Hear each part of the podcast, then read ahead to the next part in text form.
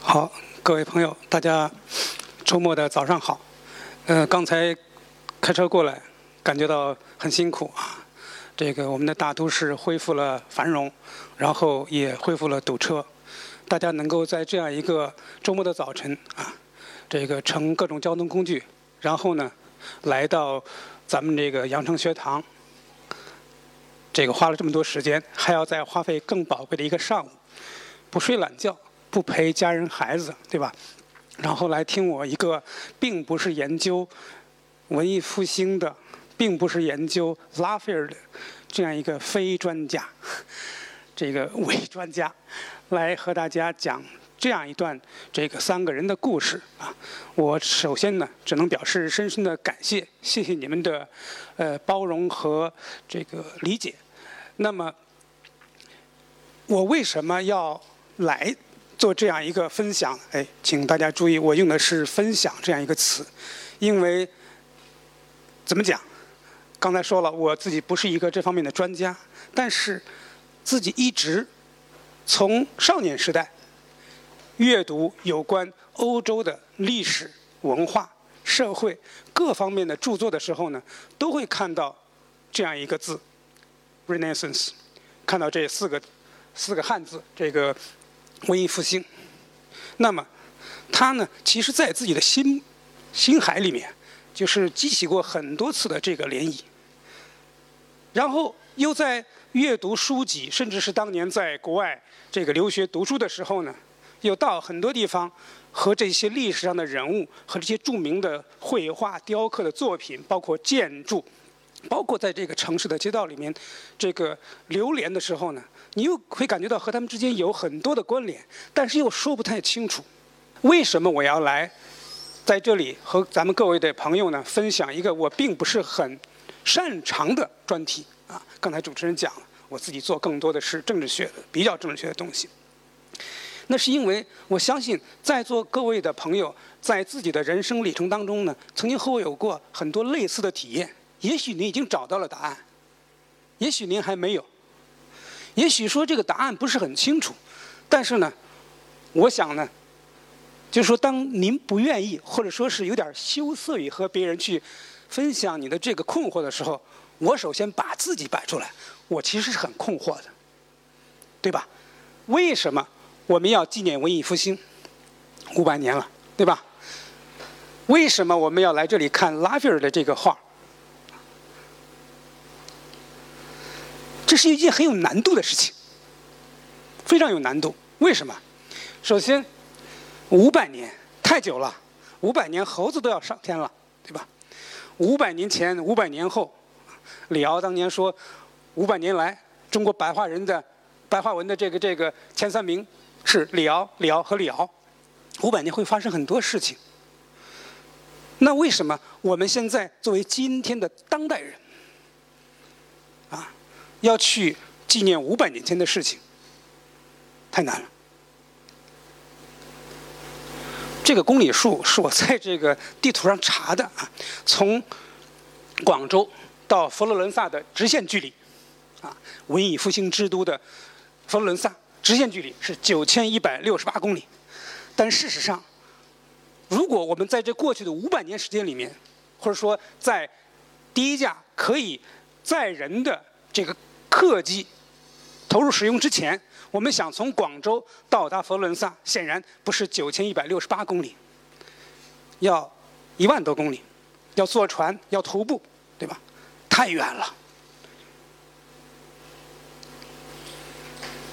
第三个，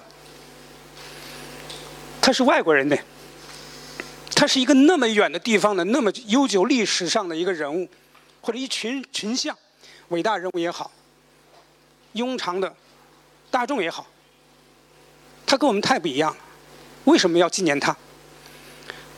为什么会有这三个问题？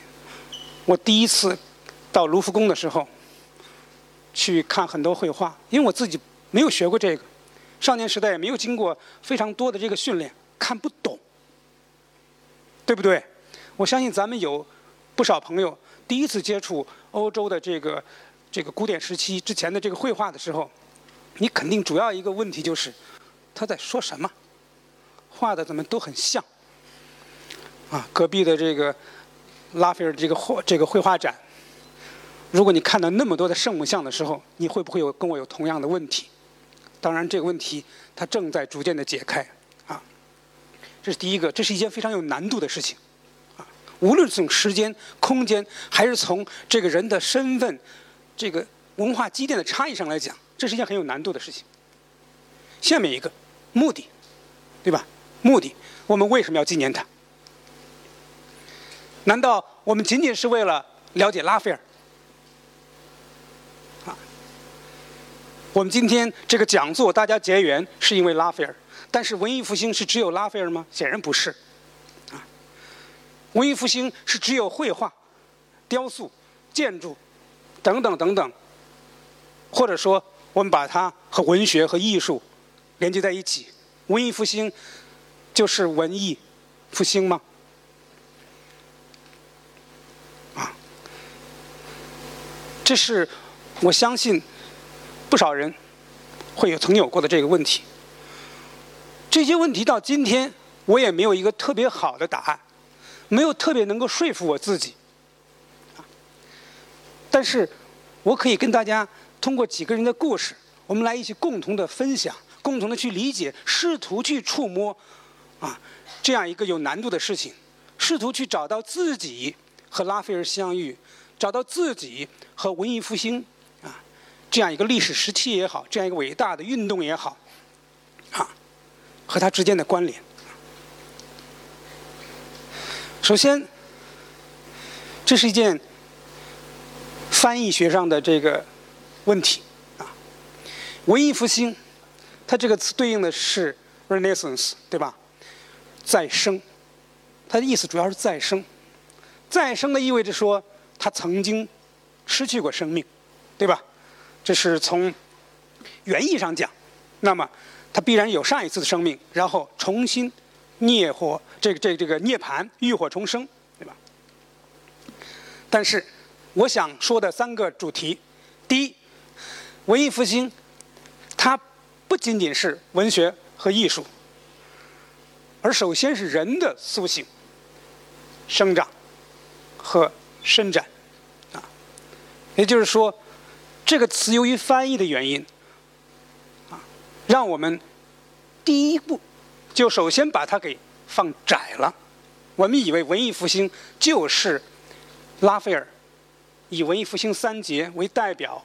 或者说往前追得更早，从但丁、彼得拉克到薄伽丘，对吧？到后来的很多各方面的文学艺术的巨匠，他们所带来的这样一个复兴，我想传递的第一个意思是：不，它首先是关于人、关于人性、关于人的概念、关于人的意识、关于人的理念的一个苏醒生长。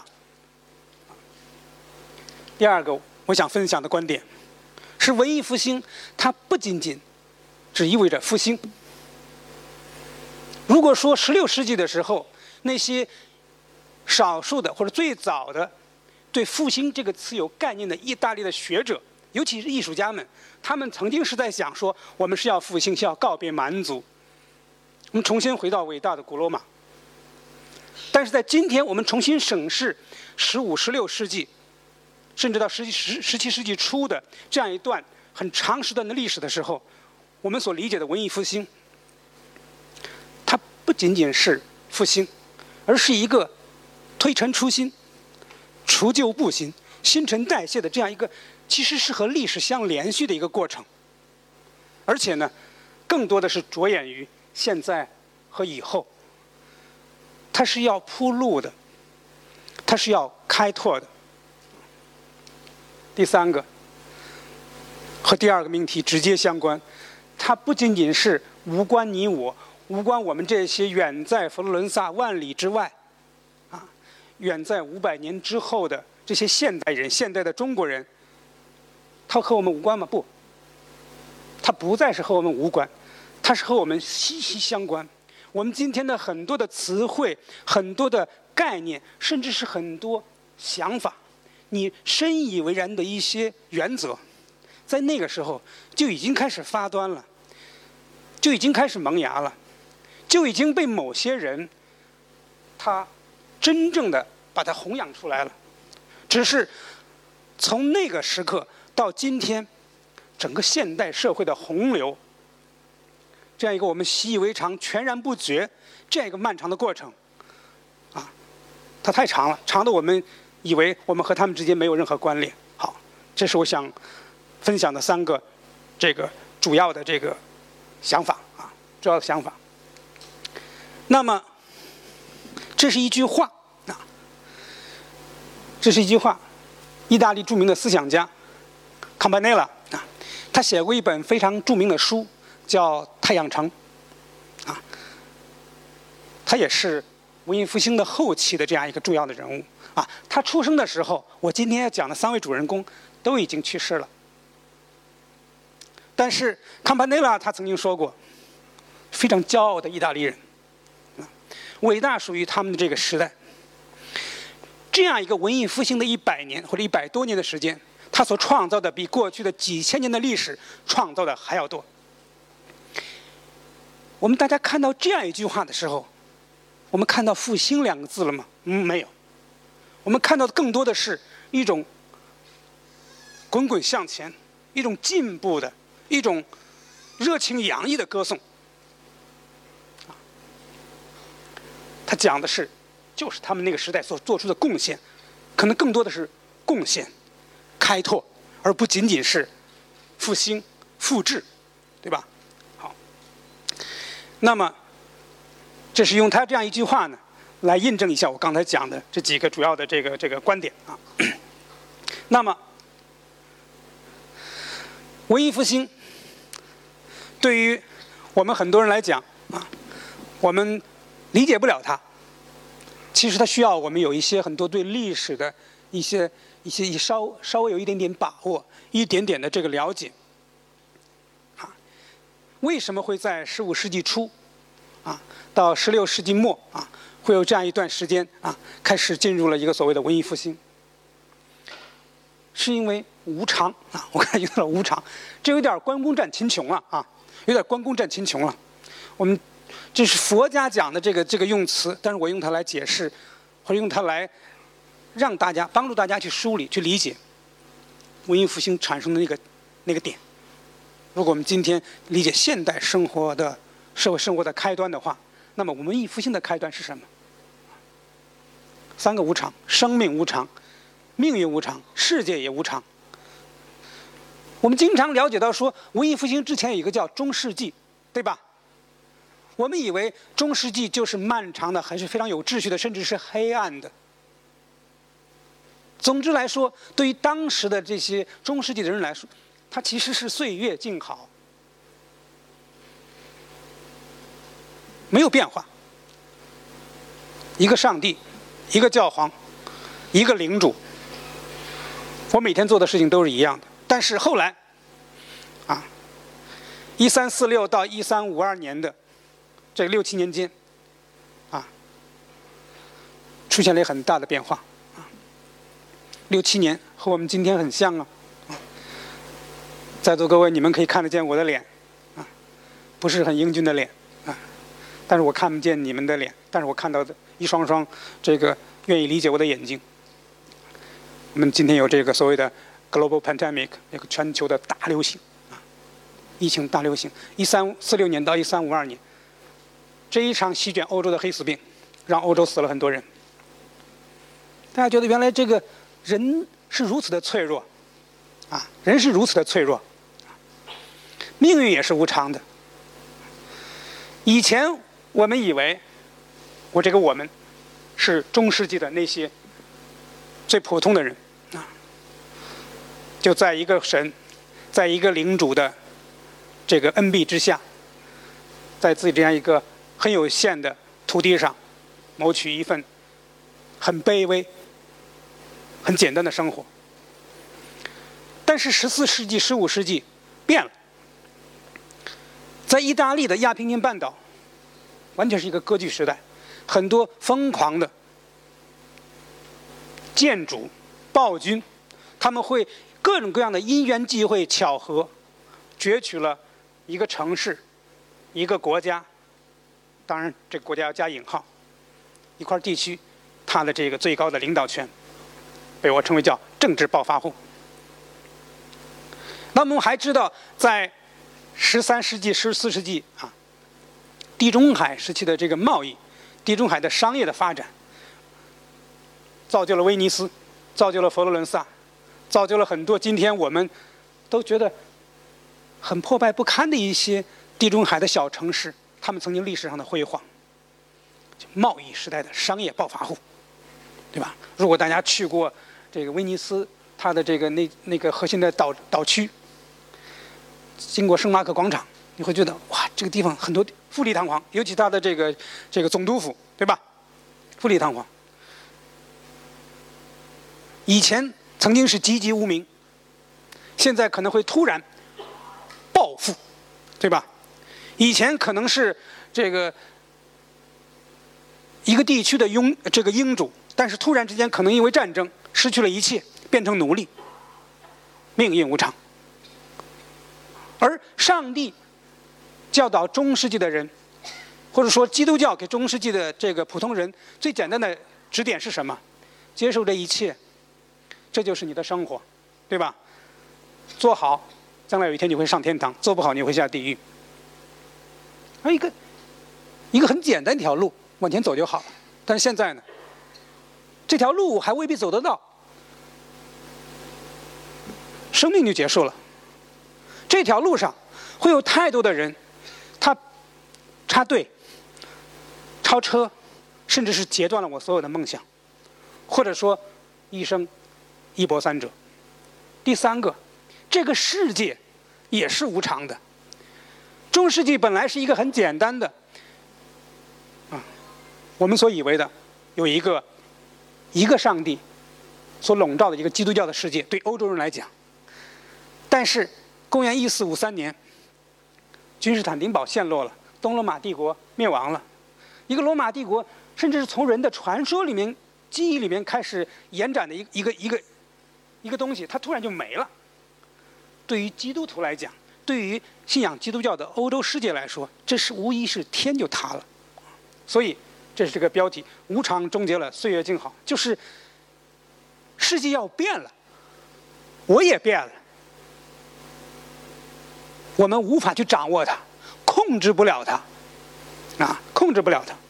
就像马基雅维利，我要讲第三个人说的：“命运，你是无法捉摸它的，除非你能够击倒它。”看一看三个图啊，这是一个画家啊，老伯罗盖尔在一五六二年画的这个黑死病的胜利啊，这个 Black Death，有人说是鼠疫。啊，有人说是其他的各种这个症状，但至少是历史上有名的第二次的这个大瘟疫，造成了百分之三十到百分之六十数字不精确啊的欧洲人的死亡。这是一件很惨痛的事情，但是惨痛的事情也有一些荒谬的这个收益，对这个社会来讲，至少到十四世纪中期啊，十四世纪末的时候。很多佛罗伦萨人会发现，哎，工作机会多了，面包便宜了，因为死的人太多了，佛罗伦萨死死了一半对吧？那么财富的分配，财富的分配就会变得更加容易了，不能说是均匀了，但至少是容易了。这是一个荒谬的这个意外的收获啊！大家听到我刚才讲的这个荒谬的意外收获的时候。会不会现在有点会心的有所联想？联想到那些所谓的群体免疫？好，在这地方我们就不再多说啊。这张图片在我的这个文文档里占的好大哟啊！政治的暴发户，商业的暴发户，非常突出的典型就是这个伟大的家族，也可以加引号这个伟大家族——美第奇家族。啊我们今天讲的这三个人都跟这个家族关系非常密切。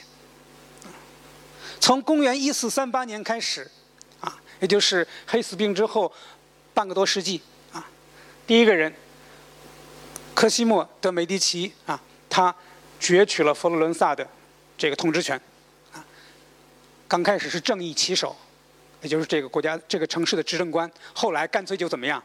后来干脆就就就。父传子，子传孙就传下去了啊。第二个人，非常著名的豪华者罗伦佐，这个汉汉语翻译很点奇怪是吧？这个罗伦佐以这个 magnificent, magnifico 啊，就是其实就是豪华的奢华的这个人，穿的也奢华吗？看不出来，但是在他的这个生活的这个时代啊，一直到一四呃。一四九四年，呃，九二九四年他去世之前啊，可以说都是整个佛罗伦萨文艺复兴最鼎盛的时期啊。我们所熟知的达芬奇、米开朗基罗啊，这样一些人都是在他的麾下、恩庇之下，创造了很多早期的作品。这个是朱利亚诺啊，这个人呢是他弟弟，是罗伦佐的弟弟啊，是科西莫的这个这个。孙子，这俩都是他的孙子啊，中间隔了一个代。他跟他哥哥呢，他们两个一起去管理佛罗伦萨这个国家，这个城市国家。他在一次这个宴会当中被暗杀了。但是我讲他们两个不重要，讲最后两个。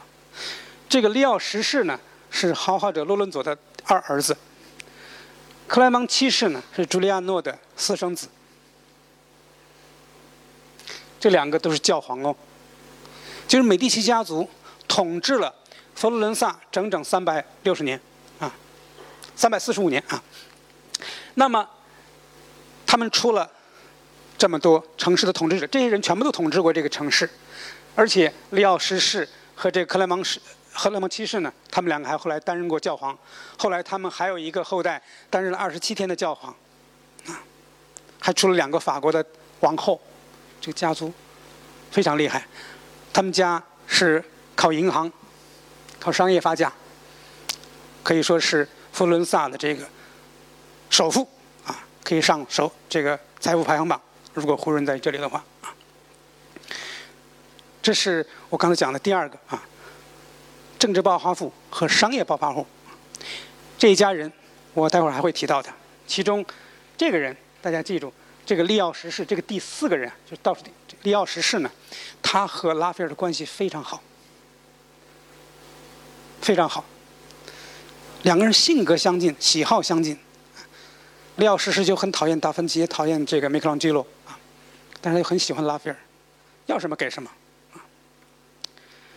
克莱芒七世呢，是一个很惨的人啊，曾经被关在塔上关了很久，做教皇的时候还被人抓起来。